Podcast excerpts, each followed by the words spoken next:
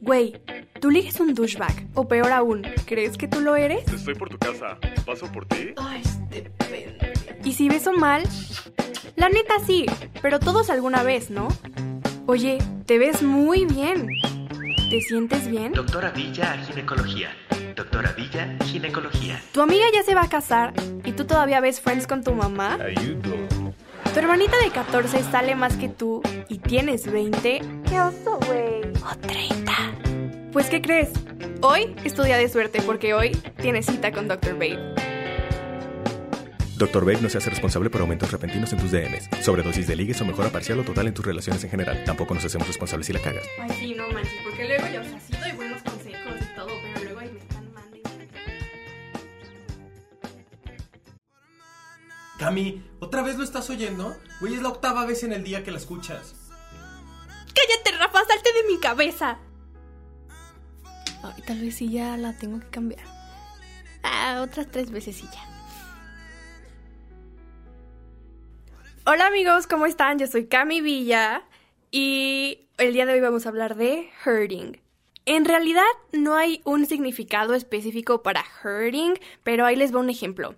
Hurting es como cuando escuchas 10 veces en el día Falling de Harry Styles o para los que tienen más de 30, Antología de Shakira.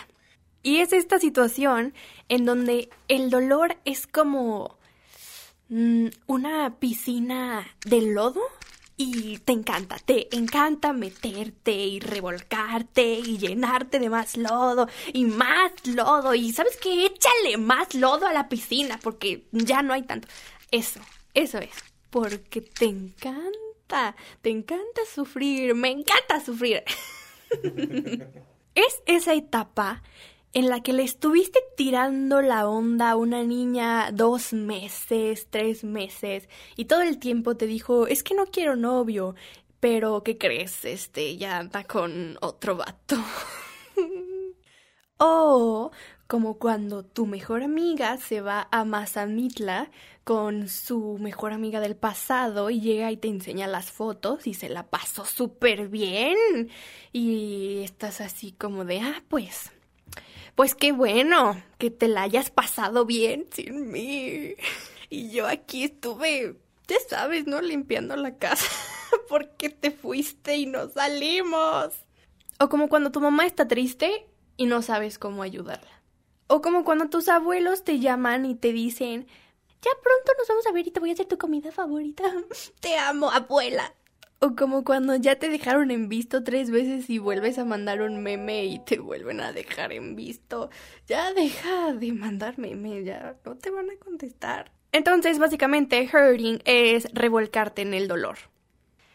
Ahora, ¿por qué nos duele tanto?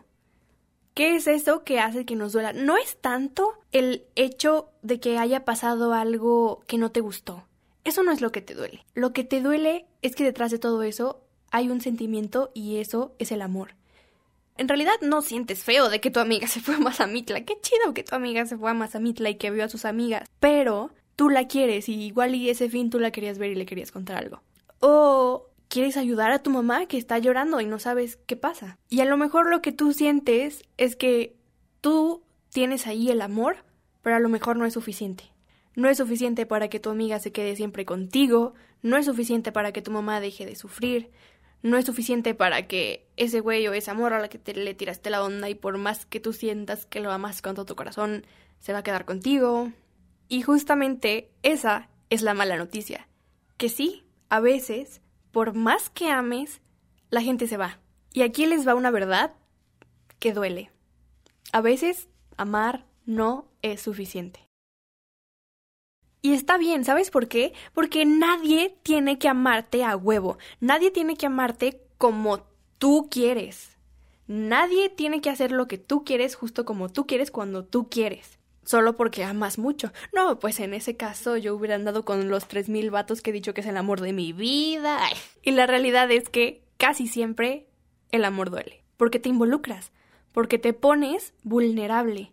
Porque te vuelves empático porque le invertiste tiempo y emociones a alguien, invertiste palabras, invertiste noches, invertiste canciones que eran tus favoritas y tómala. Y lo que hoy les quiero decir son unos datos que tenemos que ver acerca del dolor. Primero, hazte la idea de que es parte de la vida. El dolor es parte de la vida y déjame te digo algo, cada vez se pone peor. Si crees que ahorita estás sufriendo más que nunca y que esto es lo peor que te pudo haber pasado en la vida, uy, déjame te digo una cosa, es lo peor que has vivido hasta ahorita. Pero espérate, déjame te recuerdo que dijiste lo mismo hace un mes. Entonces, relájate. Así como vamos a sufrir, las cosas también van a estar bien. ¿O no? Pero aún estando las cosas mal, puedes estar bien. Y muy bien. Y mejor que antes. ¿Por qué? Porque aprendiste. Hay una cosita que les quiero decir. Si acabas de salir de una relación, si te cortaron, pero en realidad no te cortaron porque nunca anduvieron, pero te cortaron, nosotros entendemos. Escucha esto. Y también escucha esto si estás a punto de entrar a una relación o escucha esto si estás a punto de irte como gorda en tobogán con el tipo o la tipa con la que llevas hablando dos días. Escúchame bien. La verdad es que el amor sí duele, sí duele la mayoría de las veces, pero vale la pena cuando es de verdad. ¿Y a qué me refiero con dolor? Duele salir de la zona de confort. Duele el ponerte vulnerable. Pero vale la pena. No, la verdad es que no es fácil. Y sí duele la decepción, duele el desamor, cuando algo no es como tú esperabas, cuando algo no es como tú querías, pero déjame decirte algo. Las cosas son como son y no como tú quieres que sean, y hay que aprender a aceptarlo. Entonces, si tú tienes miedo de volver a intentarlo, si tienes dudas, si te estás torturando, si tienes sentimientos ahí guardados que no quieres sacar porque tienes miedo al dolor, y dices, no, es que sabes qué, si lo hago, de nuevo me van a lastimar. Déjame te digo una cosa, sí, sí te van a volver a lastimar. Y sí vas a tener otro millón de decepciones. Pero eso no quiere decir que mientras el amor dure, la felicidad dure, eso es lo que vale la pena.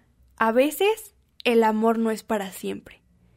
Y esa es una realidad que tenemos que entender. Pero mientras duró o mientras dure, se va a sentir para siempre. Se sentía para siempre. Y eso es lo que importa.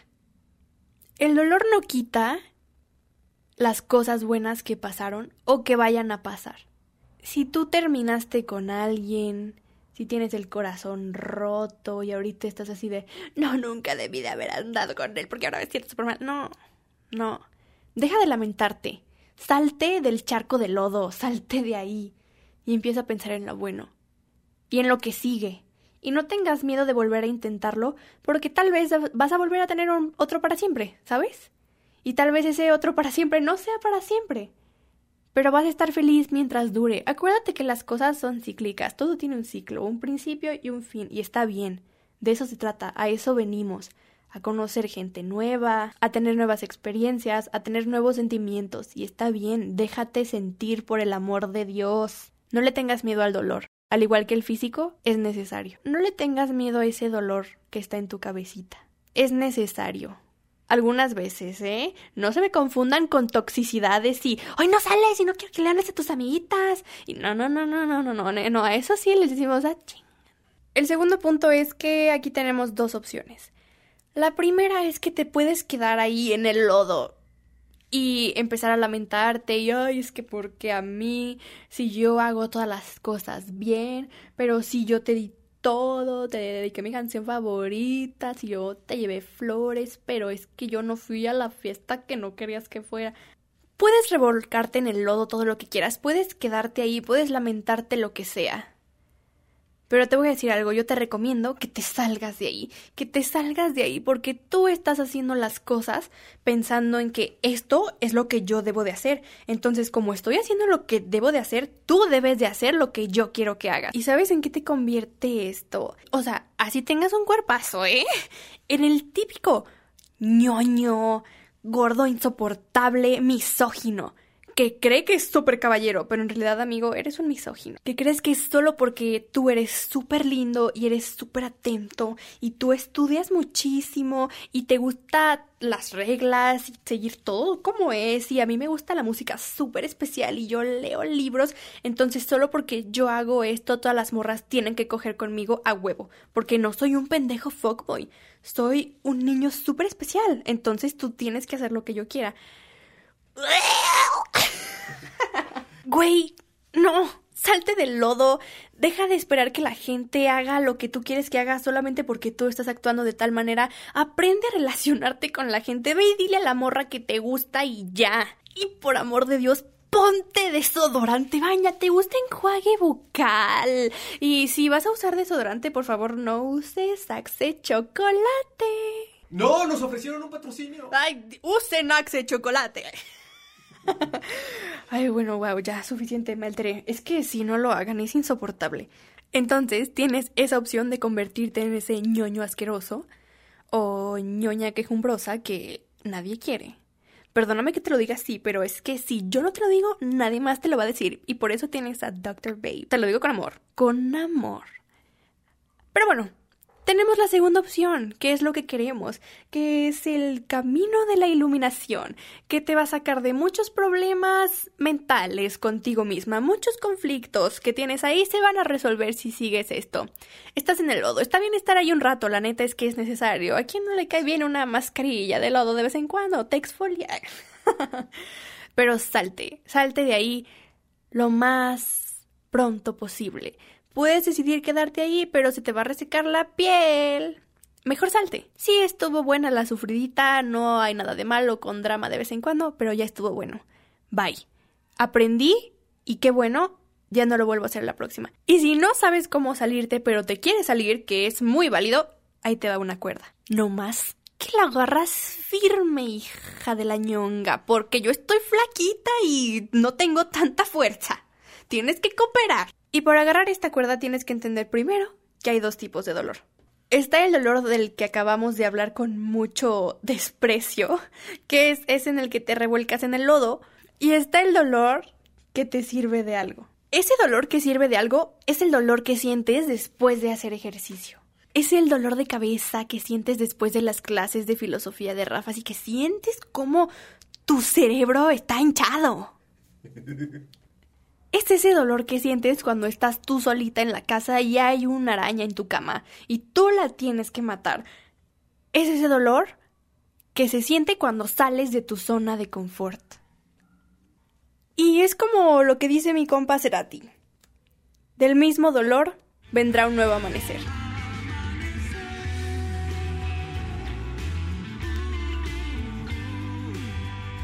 Así que una vez que entiendes que hay un dolor útil y un dolor inútil, pues, ¿qué es lo que vas a hacer tú? Dime.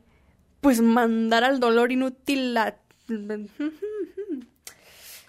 Ya saben a dónde. Y puedes vivir tu etapa de dolor con conciencia. Sí, sí vas a sufrir, pero también vas a aprender. Van a venir cosas buenas de ese dolor.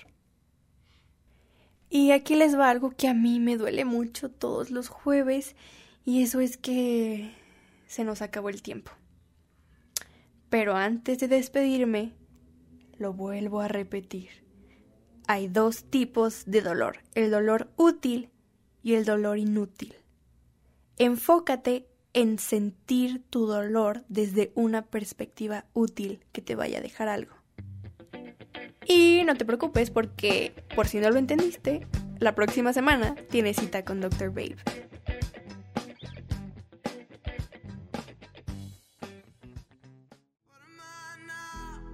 Rafa, es la octava vez que ahora tú escuchas esa canción. Es tu culpa, tú me la recomendaste. Y ¿sabes qué? Salte de mi cabeza.